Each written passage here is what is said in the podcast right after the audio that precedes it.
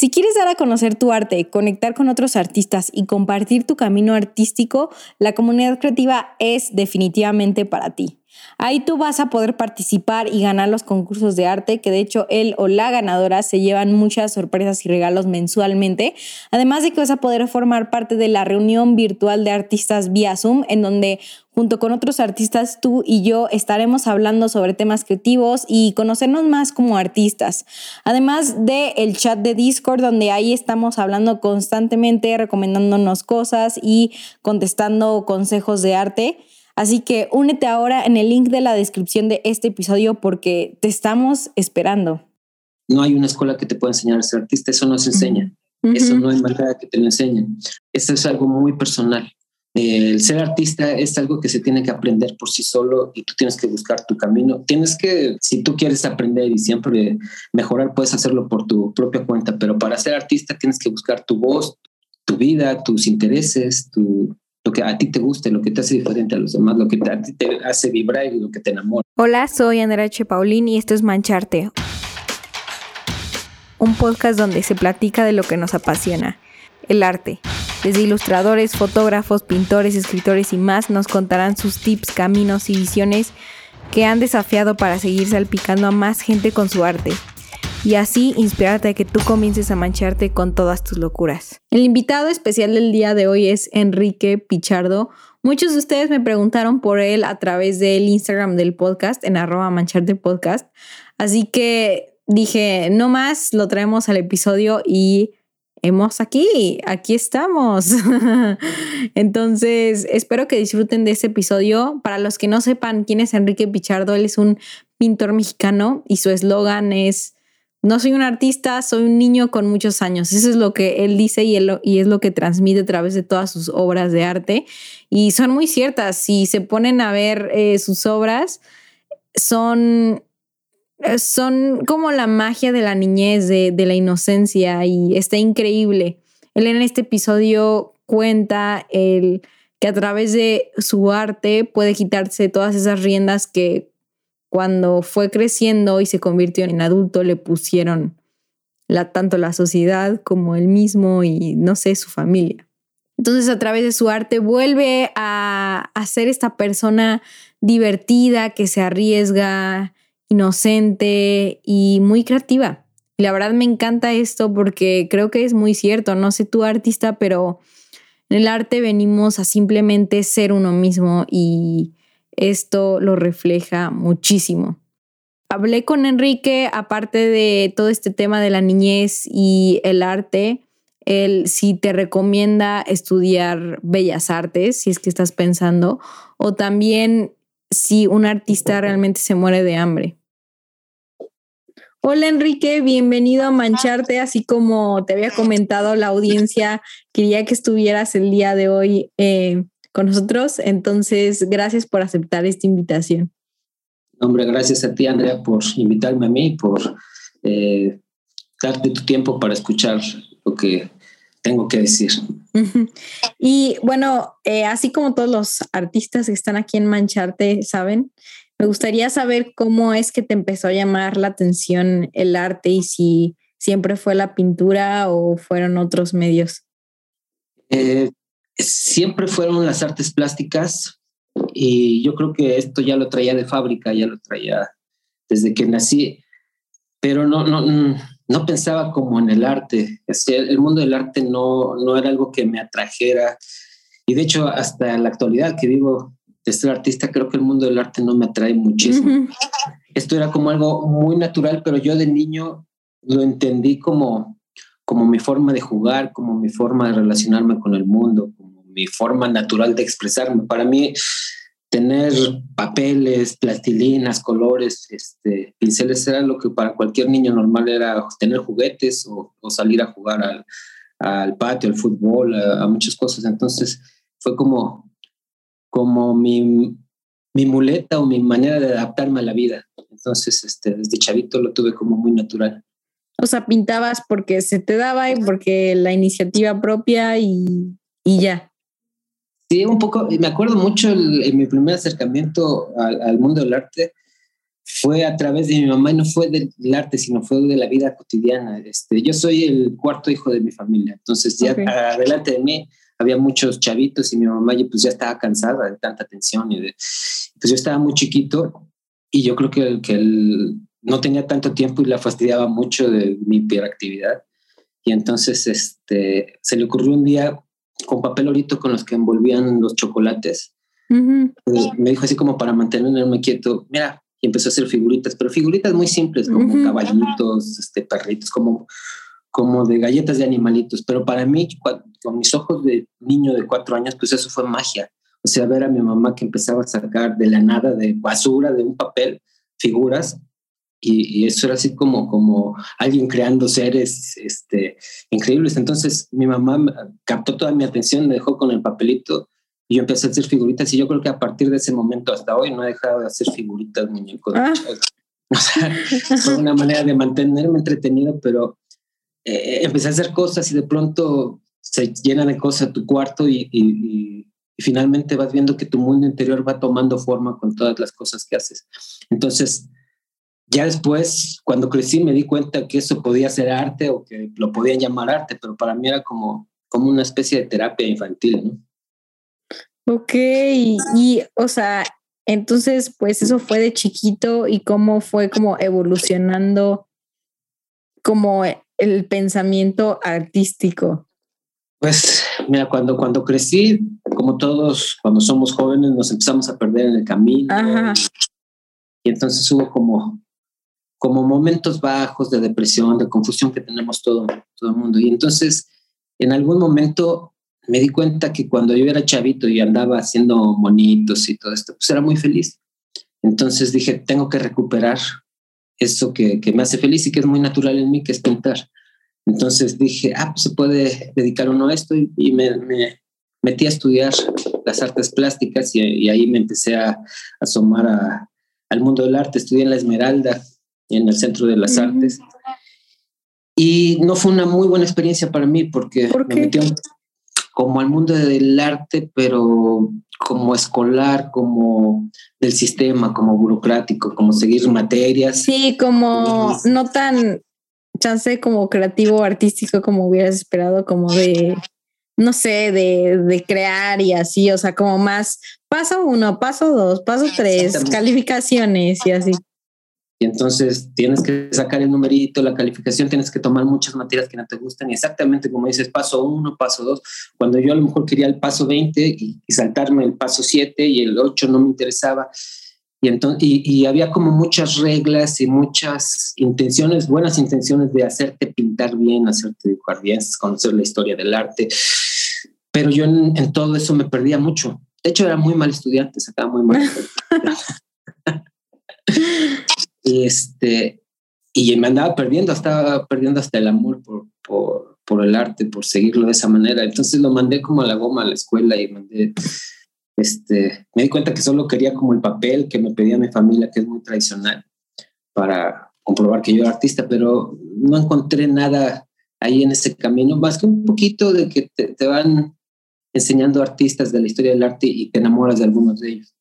Pero básicamente me di cuenta que yo desde chavito y cuando era estudiante, pues yo me la pasaba rayonando cuadernos mientras el maestro daba matemáticas o daba, yo, yo, ni lo pelaba, yo estaba rayonando. Entonces en los márgenes de, de mis cuadernos siempre estaban llenos de garabatos, rayones. Entonces eh, eh, dije, ¿por qué quiero pintar como alguien que no soy o como alguien que quieren que sea? Si yo desde chavito pues tengo un garabato bien padre, o sea, en el que fluyo, en el que soy muy libre, en el que me la paso muy bien. Sí, porque ¿por qué me quieren cambiar de algo que ya, que ya soy? Entonces, este, empecé como a recuperar esa, esa cosa de niño como muy natural. Entonces mi búsqueda como artista desde el principio ha sido, en vez como de evolucionar y volverme más culto y volverme más intelectual, quiero como volverme más inocente, o sea, regresar atrás, o sea, como romper un poco con reglas, con, y regresar como a, como a lo natural, a lo libre, a lo que me hace como feliz. Y entonces, este, estoy persiguiendo a ese niño de 8 a 9 años que, que fui. Me la paso persiguiendo, quiero regresar. Era mucho más alegre que yo, mucho más sabio, mucho más atrevido, mucho más juguetón.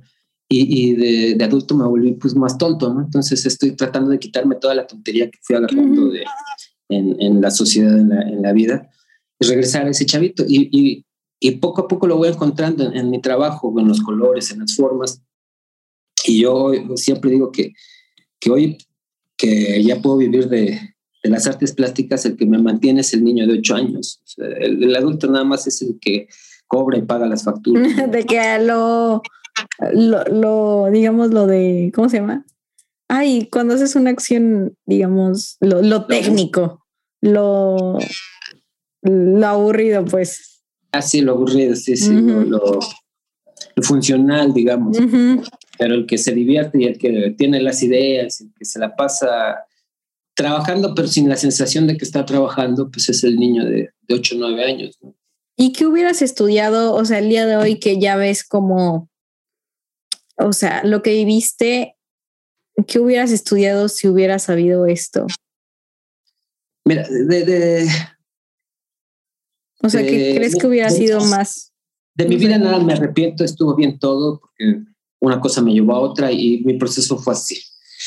Y, está bien porque me hizo el que, el que yo soy. Ahora, yo soy de una generación más antigua, yo soy eh, mucho más ruquito, estoy muy joven. Entonces, la vida ha cambiado muchísimo en 10, 15 años. De hecho, hace 10, 15 años no se podía vivir de, de ser pintor, a menos que, que tuvieras eh, un padrinazgo, una... ¿Qué es eh, padrinazgo? Es un, padrino, una persona que te esté... Ah, ok. Ok o que tengas una muy buena posición económica o que, o que seas realmente eh, excepcionalmente bueno para que llamen la atención de los cuatro o cinco personas que, llevaban la cultura en, México, ¿no? Era imposible vivir de esto, nadie vivía, nadie, no, te podían aprobar, las galerías no te, no te abrían puertas. Entonces, de ser así, yo les recomendaría, desde, mantenerse así como era en mi tiempo, yo les recomendaría a, a todo mundo que, que no estudiara esto, que no se dedicara a, las artes plásticas, pero con el mundo del Internet cambió todo. O sea, se hizo mucho más fácil. Hoy, eh, a lo mejor, si volviera a ser chao, pues este, no iría a la escuela y en el Internet puedo encontrar toda la información que se me antoja. Quiero conocer algún buen pintor, googleo. Quiero conocer alguna técnica, googleo. Eh, quiero saber algo, voy a algún museo. Podrías hacer esta carrera muy autodidacta porque en la escuela te enseñan teoría, te enseñan técnica, te enseñan historia, pero no te enseñan a ser artista. No hay una escuela que te pueda enseñar a ser artista, eso no se enseña. Eso no hay manera que te lo enseñen. A lo mucho un buen artista bien intencionado te puede enseñar cómo él trabaja y cómo él se expresa, pero no es como tú te expresas. O sea, eso es algo muy personal. Entonces, el, el ser artista es algo que se tiene que aprender por sí solo y tú tienes que buscar tu camino. Tienes que, que mantenerte informado y, humilde y estudiar y conocer siempre, pero hoy la, actualidad te da esa facilidad de estudiar y de, encontrar conocimiento. Es, la era del conocimiento, ¿no? la era de la información. Entonces, si tú quieres aprender y siempre mejorar, puedes hacerlo por tu propia cuenta, pero para ser artista tienes que buscar tu voz, tu, tu vida, tus intereses, tu, lo que a ti te guste, lo que te hace diferente a los demás, lo que te, a ti te hace vibrar y lo que te enamora, ¿no? Sí, creo que eso es algo que por justo eso yo abrí Mancharte, eh, porque a la hora de estar como muy obsesionada con el arte, la verdad es que hace mucho tiempo me, me obsesioné muchísimo y me encontraba con paredes de, oye, tengo un bloqueo creativo, ¿qué hago? Eh, ¿Cómo funciona más mi estilo? ¿Cómo me inspiro? Eh, o sea, más allá de saber pintar bien óleo, o sea, o sea, como que eso no me va a dar la satisfacción que busco, ¿no? Entonces, pues la verdad es que no había mucha información afuera y creo que como dices, o sea, la técnica, pues, o sea, la puedes aprender, sí, pero real, no va a estar ahí la satisfacción tan grande como artista que, que buscas, ¿no? O sea, el expresarte tú mismo, el ser tú mismo, el, no sé, vivir más artísticamente en muchos sentidos, ¿no? Al final creo que es como un estilo de vida, se podría decir, eh, más allá de una profesión o de un hobby. Entonces, eh, creo que concuerdo todo contigo, es cada quien tiene su camino y sí existen como, obviamente, información en la que tú te puedas enterar como pintar de tal manera o dibujar de tal manera o hacer cosas más de talacha, ¿no? Eh, como, como el día de hoy un artista tiene que ser como saber un poco más de marketing, de estar enviando mails, todo eso. Eh, pero al final, eh, la esencia del artista tú la vas a tener que encontrar, ¿no? Es como un todo un camino. Sí, claro. Aparte, eso de eh, voy a buscar algo para pintar bien al óleo, pintar bien a la acuarela. ¿Qué es pintar bien? O sea, ¿quién te dice que lo haces bien o que lo haces mal? ¿Quién es el juez? ¿Quién, o sea, ¿con quién hay que quedar bien? ¿Con qué autoridad? Eso, no tiene ningún sentido. Tienes que, que, buscar lo que tú quieres decir y, decirlo.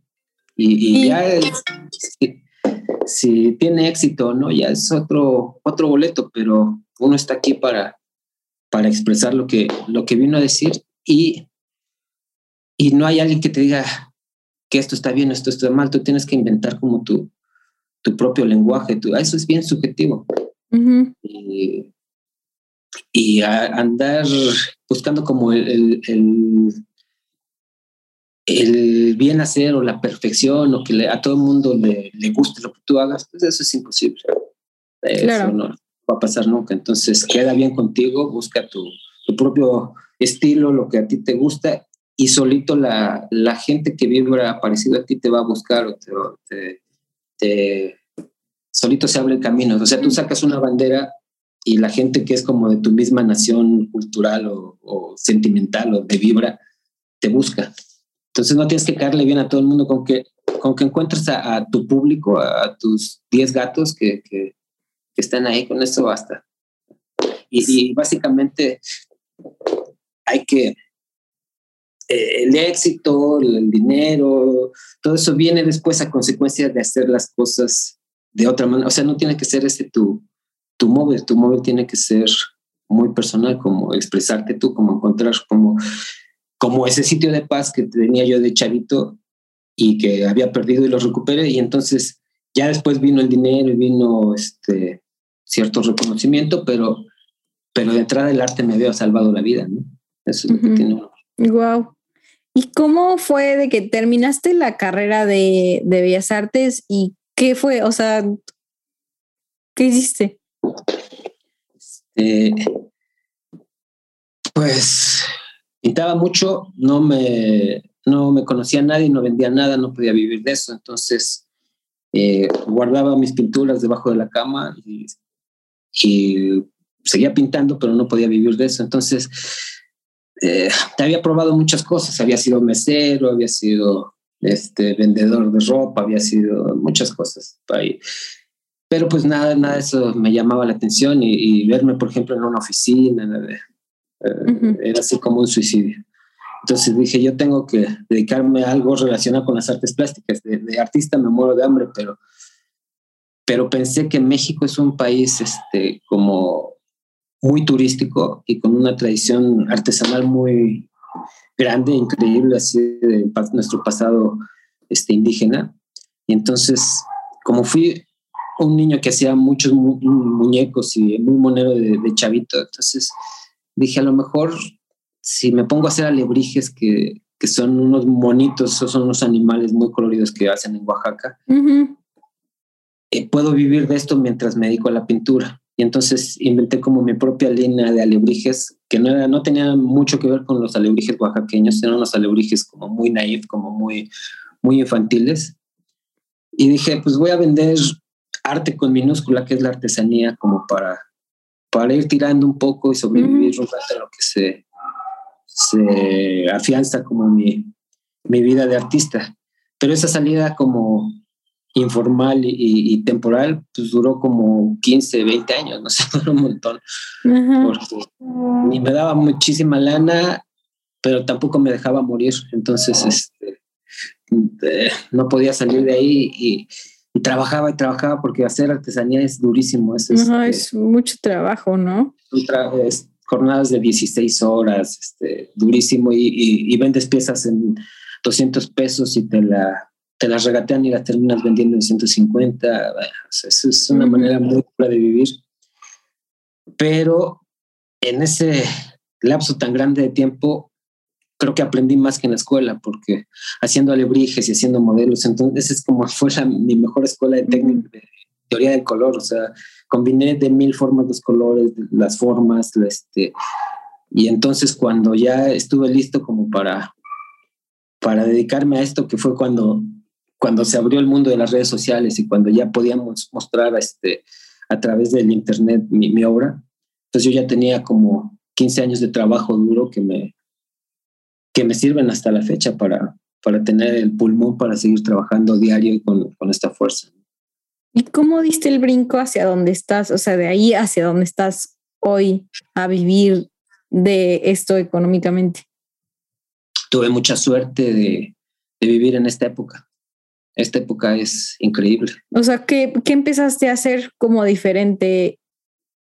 Pues lo, lo mismo, pero pero esta época es increíble, o sea, si hubiera vivido Van Gogh en esta época no se suicida, si hubiera cuántos artistas increíbles que no vendieron ni una obra o que se murieron de hambre, Modigliani, no sé, miles te puedo nombrar, este, con un talento increíble, pero pues que nadie veía. Este, pues yo seguía pintando y nadie me veía, pero yo no cambié, lo que cambió fue el mundo. De pronto un señor colocó en nuestras manos un teléfono inteligente que que todos traemos, trae el barrendero, el albañil, el, ejecutivo, todos traemos un, un teléfono que nos conecta a, la nube, a todos, nos interconecta con el mundo. Entero. O sea, empezaste a subir en redes o, cómo fue. Sí, yo que soy un, cavernícola de la...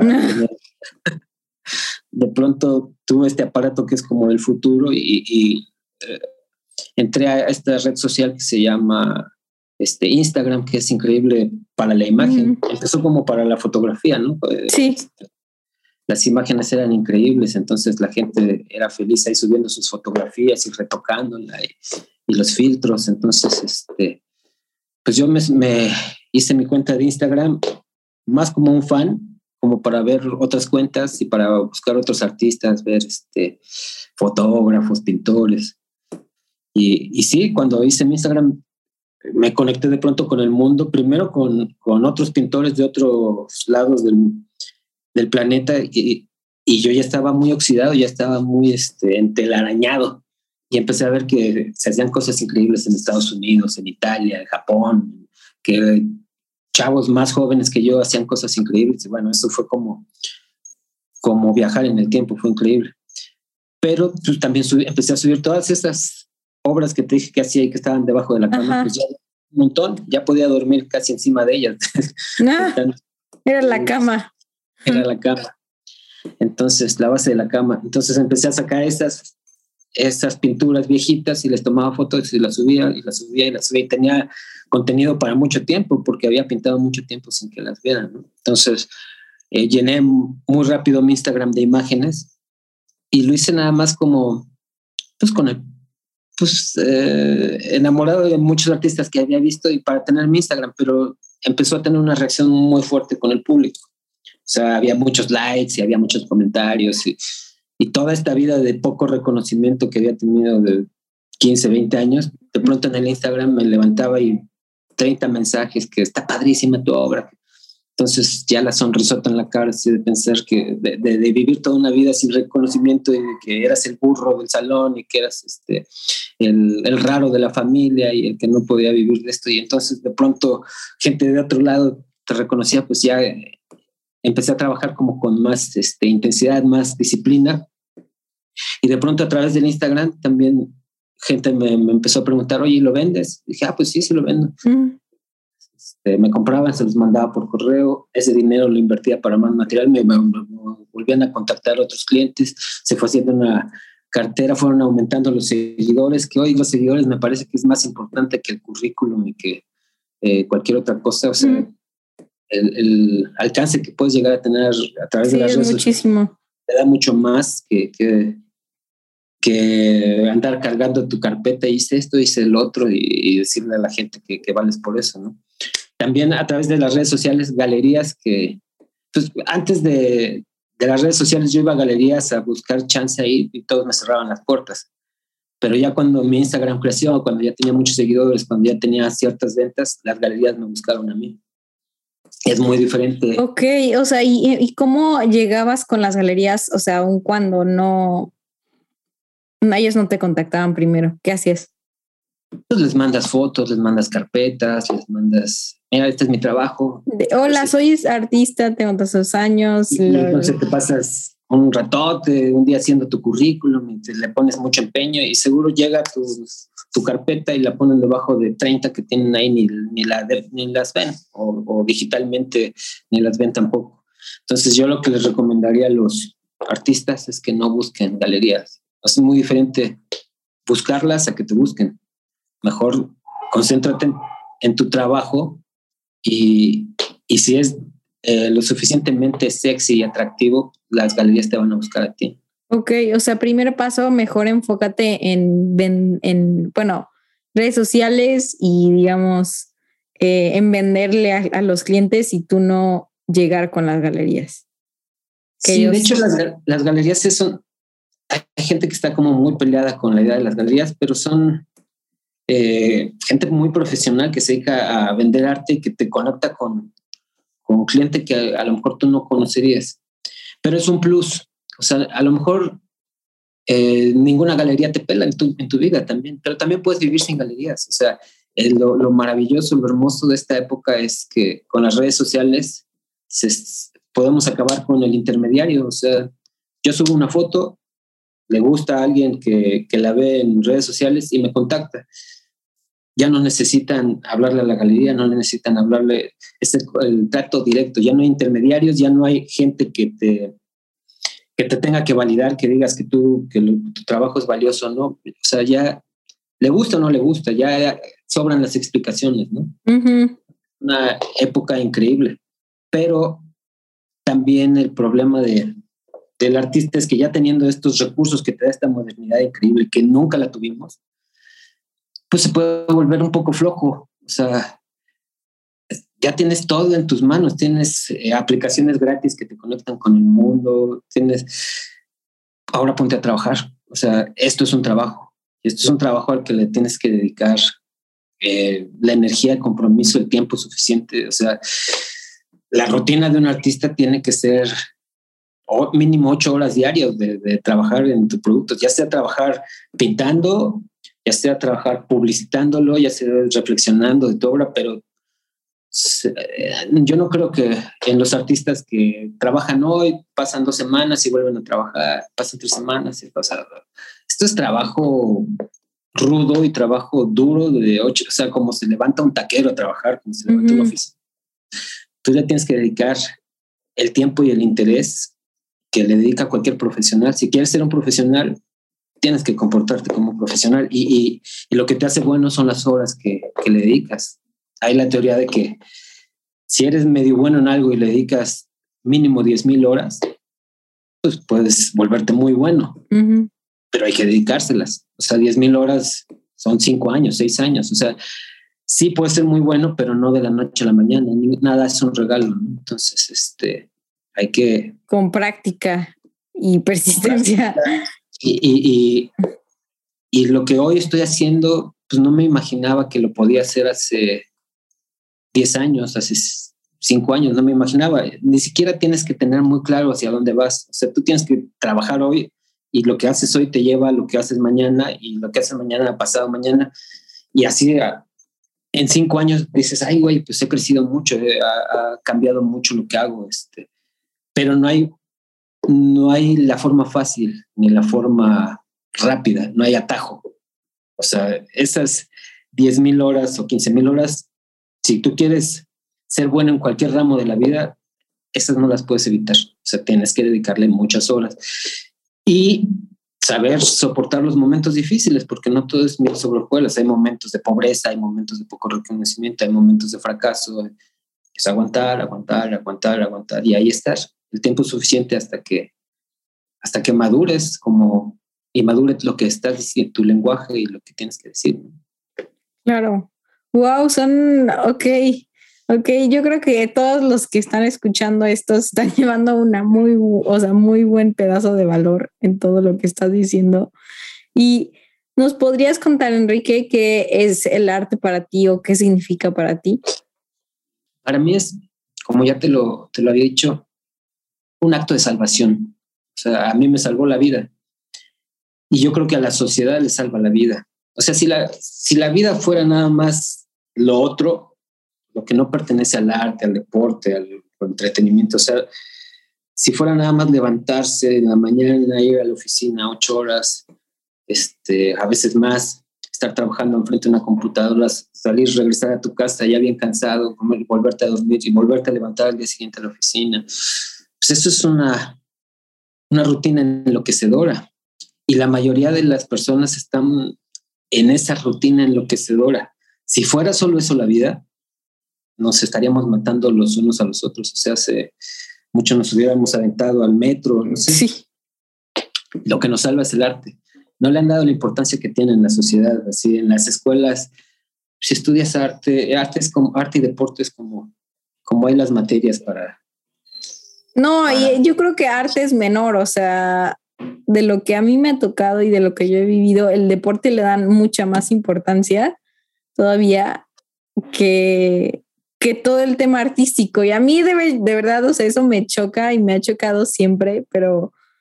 No, pero, pero el arte te salva la vida porque si fuera esa vida que te digo, que cómo, cómo soñaríamos, cómo nos enamoraríamos, cómo nos comunicaríamos, cómo, o sea, la música es importantísima para la vida de todo el mundo. O sea, yo no conozco a gente que no tenga su soundtrack de vida, que, que no ame la música, que esté conectado con, con el cine con, con la fantasía que te da el arte, con el mundo interior al que te lleva el arte, o sea, con el ensimismamiento que te da el arte, con, con, la humanización que te da el arte. O sea, el arte es como el plus de la humanidad, es como la verdadera humanidad. Lo mejor de la verdadera humanidad es el arte, es como, como lo más refinado que tiene. Y, y, y si tú no tienes la fortuna de ser artista, pues al menos eres un consumidor de arte. O sea, yo no soy un músico, pero consumo la música muchísimo y me salva la vida. O sea, si estoy muy triste, pongo una música y me pone alegre. O sea, influye en mi vida increíble. Los libros, cómo me han ayudado a crecer, cómo me han ayudado a pensar. La, ficción de las películas son los nuevos mitos, los, nuevos mitos griegos. Eh, eh, la belleza de las artes plásticas, este, que es las artes plásticas es un idioma que no se hace con palabras, que se hace con imágenes, con formas, pero es un, un idioma también. Y, y a la gente que nos gusta las artes plásticas nos pone igual que la música. O sea, yo veo una obra de un pintor que me gusta y me siento mariposas en la, en la panza, me emociona, me enamora y, me dan ganas de ir a trabajar, o sea, a, hacer lo mío. O sea, tiene una manera las artes plásticas de comunicarse con, con, las personas que no tiene, que no es verbal y gracias a Dios no es verbal, qué bueno que no es verbal, porque no se puede explicar, pero es maravilloso.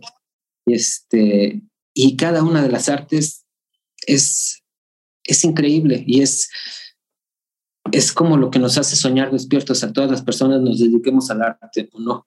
Si no tuviéramos arte, entonces tendríamos mucho más guerras, tendríamos, no nos enamoraríamos igual, sería una vida... Pues, pues como sin chiste, ¿no? Sin chiste. O sea, muy robótica. ¿no? Y creo que al final, pues no somos robots.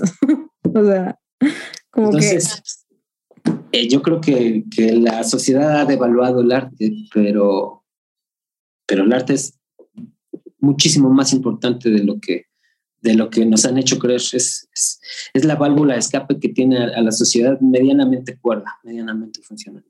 Claro, concuerdo muchísimo contigo y Enrique, ¿nos podrías decir cómo, cuál ha sido una experiencia muy gratificante, pues, de tu carrera artística?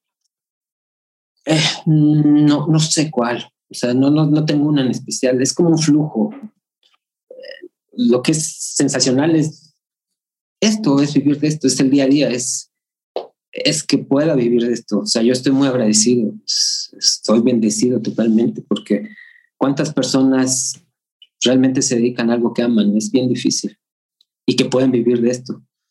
Entonces, aparte de que yo amo las artes plásticas y nací amándolas y haciéndolas. Entonces es un estilo de vida que me viene súper bien. Yo trabajo en mi casa, puedo estar con mi familia, este, puedo decir lo que quiera porque el artista tiene como, como esa libertad. De hecho, para eso está, para que diga lo que quiera.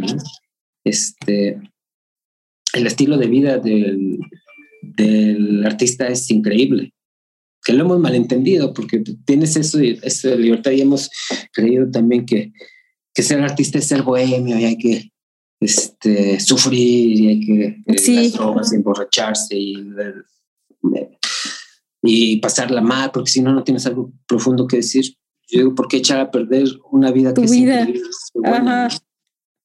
Sí, o sea, creo que este ese mito de no, no tienes que tener una vida trágica, ¿no? Como para o sea, ya, ya con lo que te ha pasado es suficiente, ¿no? O sea, no.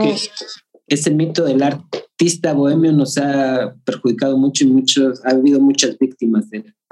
Y si te digo que el arte es una cosa que me salvó la vida, ¿para qué volvérmela a destruir? O sea, si, si hoy tengo las oportunidades para vivir del arte y todo, pues ya lo que me corresponde es hacerlo de la manera más profesional, que ya tengo las herramientas, ¿no?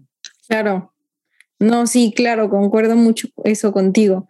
¿Y nos podrías recomendar algún libro que te haya ayudado, que, o una película que, no sé, que te haya gustado mucho y que se haya impregnado como a tu filosofía de vida? Pues es que hay, como mucho. De hecho, yo creo que nunca tienes que dejar de ser estudiante.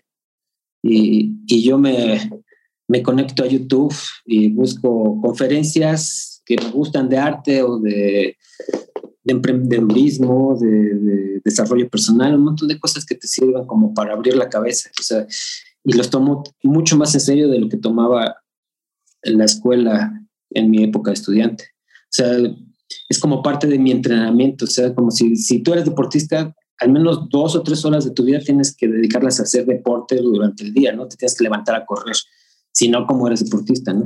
Entonces, este, yo creo que como artista, dos o tres horas de tu vida mientras estás este, trabajando, pues yo me conecto, me pongo mis audífonos, me pongo el, el maravilloso internet y no, no, lo dejo de ocupar a mi favor, empiezo a buscar conferencias, TED Talks, un montón de cosas de gente que, que me inspire, que me...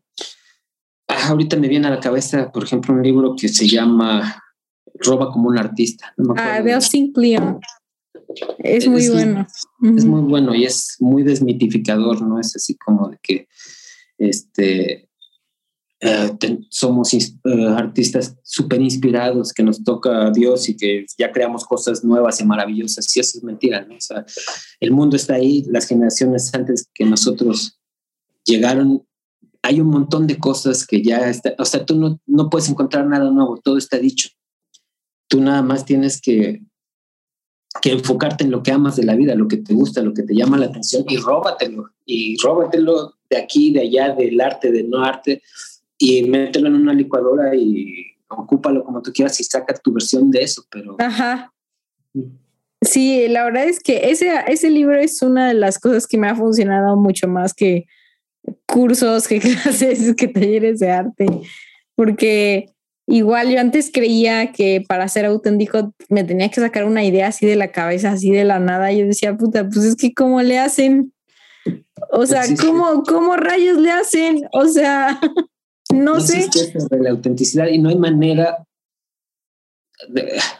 o sea, a menos de que pongas a un ser humano solo en una isla y que nunca haya visto seres humanos, pues ahí este, aprenderá por su cuenta las cosas y las aprenderá mal pero... Bueno, y, o sea, imitaría de, las, de, de lo que le rodea, o sea, aún así. Eh, aún así, exactamente. No hay, no hay conocimiento humano que no haya nacido de, la imitación y de la admiración. O sea, así aprendimos a caminar, así aprendimos a correr, así aprendimos a escribir, así aprendimos toda, a, montar bicicleta, de, copiar a nuestros maestros, a las personas que nos están enseñando, a las personas que admiramos. Uh, mi, mi lenguaje artístico viene de, de, este amor que tenía por las artes plásticas desde muy chavito, pero también encontré artistas que ni conocía, que se parecían mucho a, a, esos rayones que yo hacía. y, vi que lo que yo hacía, que pensaba que era muy, este, muy mío, pues ya estaba hecho también, ya lo había hecho la gente. Pero qué bueno, y, qué bueno porque entonces me gusta este artista, me gusta este otro, me gusta este otro, y pues le copio a, o sea, no le copio a uno, le copio a 100, y entonces ya sale mi, mi, mi lenguaje, o sea, ya llega un momento en que ya no puedes estar copiando, sino ya sale naturalmente tu lenguaje. Claro. Pero no, no viene totalmente de ti. Yo creo que ni las ideas vienen totalmente de ti, de, mucho más allá. Imagínate cuánta historia humana de gente pensando y, haciendo cosas como para que tú creas que... Que lo, que, lo, que lo trajiste tú al mundo, ¿no? O sea... Vas a inventar algo nuevo. Sí, hasta es un poco egocéntrico si lo pones así, ya es como, no eres, o sea, no eres original y está bien. o sea, nadie es original. Y vive con eso y quítate ese peso, porque es un peso muy fuerte, ¿no? Sí. Querer ser original y querer ser perfecto y querer ser. No, ese también es otro mito, no, no seas perfecto, no, no puedes ser perfecto. Hay mucha gente que está este, eh, obsesionada con hacer un trabajo perfecto y como no sale perfecto, pues no lo hace y hace un solo trabajo. Yo prefiero hacer 70 pinturas y algunas van a salir horribles, pero de la masa de, cosas, pues habrá cinco que saldrán muy buenas, ¿no? O sea, mejoras un montón de cosas que sabes de antemano que van a ser imperfectas, pero te mantente trabajando, mantente en movimiento, no, nunca vas a encontrar este, tu ideal, ni lo busques, nada más sigue caminando, sigue caminando. Claro. Y ahorita, eh, Enrique, ¿os has pensado alguna vez en cambiar un poco de estilo o, o siempre fue como muy de de garabatos, de cosas así como así, o sea, como, como está en tu, en tu biografía, lo de eh, no soy un artista, soy un niño con muchos años, lo que has mencionado en esta entrevista. Eh, o sea, sí, has a veces querido explorar nuevos estilos. Eh, al principio, cuando fui estudiante, pues no es ni que lo quisiera, sino que me obligaron como a varios estilos. Ahora siempre los busco, o sea, siempre los estoy explorando. Parece que uno no cambia, pero si agarras un trabajo de hace cinco años y lo pones con un trabajo de actual, hay un cambio brutal. O sea, y de hecho, las pinturas que hacía hace cinco años me dan cierta vergüenza. Ojalá, que, las que hago hoy en otros cinco años también me den mucha vergüenza, porque significa que vas a volver. Vas, vas avanzando. Es, es imposible, aunque aunque hay muchas personas que, que quieren que la vida no pase, es imposible que no pase y es imposible que no evoluciones, es imposible mantenerte de la misma edad, es imposible ver las cosas siempre igual, es imposible. Tú vas cambiando y se va modificando todo a tu alrededor, se va modificando tu trazo, tu manera de, expresarte, de ver la vida. Aunque tú no quieras, lo único eh, seguro en esta vida es el cambio.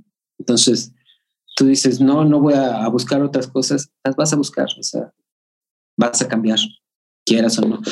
Que te des cuenta, a lo mejor no te das cuenta porque el cambio es muy paulatino, pero tú en un periodo de 5 o 10 años ve todo lo que has cambiado y ve tus trabajos y vas a ver que, que cambiaste muchísimo y que exploraste muchísimas cosas, pero no estoy obsesionado con eso, es tan natural que el, el, cambio va a llegar.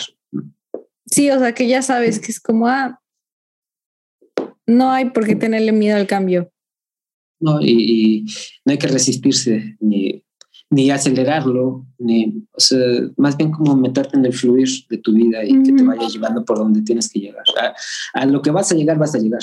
Claro, súper bien. Sí, pues este, lamentablemente se nos está agotando el tiempo, pero em, ¿en qué mundo mágico te gustaría vivir? Esta es la última pregunta. mundo mágico me gustaría vivir? La verdad, en este que vivo, o sea, yo sé que el mundo está muy amolado, o sea, basta aprender las noticias.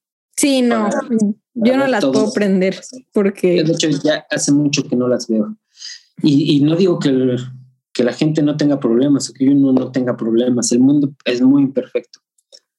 Hace poquito subí una frase que, que como para explicar esto, o sea, yo imagino el mundo que quiero vivir y me pongo a vivir como si ya existiera. O sea, me vale madres que se esté cayendo el mundo, me vale madres que, que, que se esté rompiendo la capa de ozono, que o sea, eso no está en mi alcance cambiarlo. Exacto. Entonces, si me voy a preocupar por las guerras y por todo lo que no puedo cambiar, entonces ya no voy a poder vivir bien. Entonces, yo imagino que ya el mundo está como yo lo quiero y vivo como si ya existiera ese mundo. Y, y básicamente tú vives donde piensas, o sea, en la medida en que tus pensamientos son buenos, tu vida es buena. O sea, si tú piensas una mierda, tu pues vida, tu vida va a ser una mierda, sí. Tú piensas, eh, tienes pensamientos chingones que te ponen alegre, que te ponen feliz, tu vida va a ser muy feliz. Entonces, ese es el mundo que, ese es el mundo que sí puedo cambiar. Yo no puedo cambiar que se estén desapareciendo las ballenas o que eh, el cambio climático o que Rusia esté invadiendo a Ucrania o que aquí que las elecciones, eso, eso no está en mi, en el alcance de mis manos, pero mi mundo interior sí está totalmente al alcance de mis manos. Entonces, ¿en qué mundo quiero vivir? En un mundo interior súper lujoso, súper amplio, súper, un súper jardín, pero en, mi mundo interior, ese sí es el que está en mis manos y ahí es un paraíso. O sea, es un parque de mil hectáreas con, con un mar increíble, con mi familia, con las personas que quiero. Ese es el mundo que quiero vivir y lo vivo todos los días. Me encanta. Aparte, sí, creo que o sea, tienes que estar bien internamente igual para dar lo mejor de ti en muchos aspectos, ¿no? Igual hasta en tu arte, hasta en tu proceso creativo. O sea, si, si te andas preocupando por todo, entonces ni siquiera vas a tener chance de vivir, ¿no? Real se te va a aplastar tu mundo y ahí quedaste. O sea, ahí quedaste. Creo que te tienes que enfocar mucho en lo que puedes controlar, ¿no? O sea, es, ¿qué puedes controlar? Ah, ok, eso puedo controlar, entonces pues me voy a inventar algo que me haga creer y que me haga crecer, ¿no? Si, si, me, si, si voy a creer algo que me va a poner en mal, malos pensamientos, negativo, me va a poner súper triste, pues entonces no me va a servir para crecer, o sea, ni siquiera me va a servir para nada, ¿no? Entonces, creo que yo igual comparto esa idea. Sí, claro, ¿no? y no, no te va a servir ni para pasarla bien ahorita, que es lo único que tienes. Pásala bien ahorita. Sí. Ya mañana, quién sabe si llega mañana. Y ya ayer ya pasó, pero ahorita elabórate toda una estrategia para pasarla bien hoy. Claro. Sí. Muchísimas gracias. Este, de verdad, Enrique, gracias por estar aquí con nosotros en Mancharte y por favor dile a la gente en dónde te puede encontrar, en dónde te puede enviar un mensaje, ver tus obras. Pues básicamente donde más subo cosas me hace mi Instagram, que es pichardo-egea. Y en, en, la biografía de mi Instagram pueden ver mi página web y, y ahí me pueden encontrar. Quiero dar gracias y reconocimiento a estos artistas que dieron un paso más en su arte y al confiar en su talento al formar parte de la comunidad creativa.